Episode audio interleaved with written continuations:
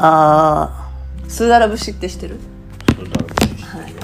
ちょいと一杯のつもりでってやつ。飲んではしご酒。分かっちゃいるけどやめられないっていうのは人間そのものなんだって。分かっちゃうけどやめられないとかさ分かっちゃいるけどできないことっていっぱいあるじゃないですか。でもなんかそれを分かっちゃうふりしてずっと来ちゃったその戦後高度経済経済成長期、まあ貧しかったし日本負けちゃったから復興しようと思って一個の方向を向いて教育がなされあのまあそれはそれでよかったよね。日本豊かになってさ、うん。ちゃんと食べれるようになってさ安心して生きれる治安のいい国になったそれはよかったと、うん、それをずっと続けちゃってるわけよ。ででそれをなんか分かってるんだけどなんか分からないふりをしてきたツケがあここに来て出てきてるって。うん。うんあと寅さんもそうだ。よ寅さんって知ってます？男はつらいよ。はい。一応宮知ってます。え？一応知ってます。知ってる？はい。あのドラマが映画がなんで流行るかってやっぱりあれが人間の本能だからだって、えー家には帰ってくんだけどやっぱなんか居づらくなっちゃうとどっか飛んでっちゃって、えー好きに勝手に、まあ、自分のなりわいでやっていくんだがなんかまた家に帰りたくなってえ 帰ったらまたいろいろ言われて怒られて、まあ、い周りの身の回りの人の世話したり世話されたりしてまた飛んでってみたいな。それってすごい人間らしいよねっていうさそんななんか今ってさすごく昭和だったり昔のが流行ってるんじゃない？なんか何丁目の夕日みたいなのとかをあえて作ったりしてるんだってそういう環境を。はいはい。あなんか有料で見に行くだからそこを体験するって。あのー、えーっと西武園遊園地、うん。西武園遊園地だっけ、うん。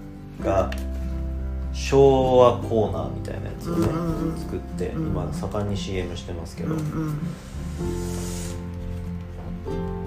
なんか良かったんでしょうね。そのうん。昭和のさ。うん。うん。あれってねえっ、と刀っていう会社が仕掛けてるんですけど、マーケティングマーケティングの会社企画の会社っていうのかな。えー、と一回カンブリアみたいなやつでうん。やってたの見ましたけど、アトラクション遊具自体はそんなに新しいものは作れないからそのソフトの部分で、うん。えーっと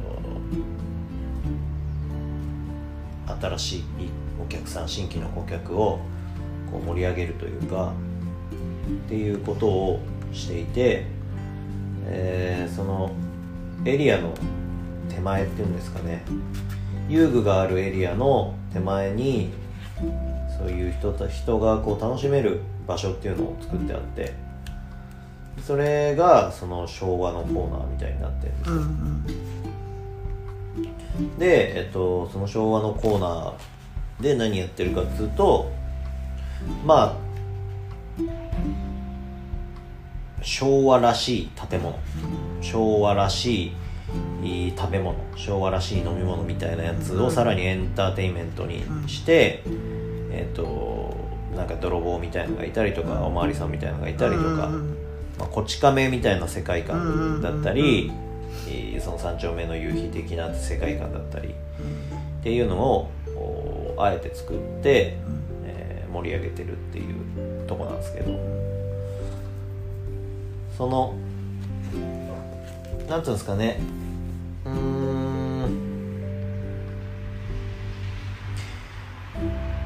伸びていっている時、えーあとはこう盛り上がっていってる時。って楽しいんですよね、うん。何事も、うん。例えばスポーツを始めたうん。上手くなっていっている。ゴリゴリゴリって上手くなる時期ってやっぱりすごく楽しい。筋トレにしてもうん。重りがうんすごい簡単にどんどん上がっていくみたいな時期とかってすごく楽しい。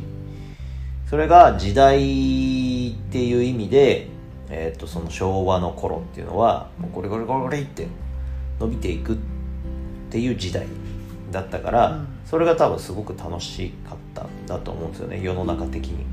で今ってえーとまあ、2000年超えてからあ、まあえー、と就職氷河期みたいな言葉が出たり失われた10年っていう言葉が出たりもう伸びきっちまった日本っていうのがあその時の財産を食い潰しながら、えー、と過ぎていってる20年とかだと思うんですよ。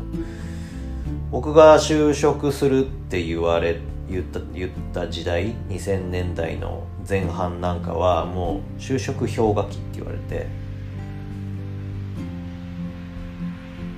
と今よりも大変だったのかなとは思いますけど。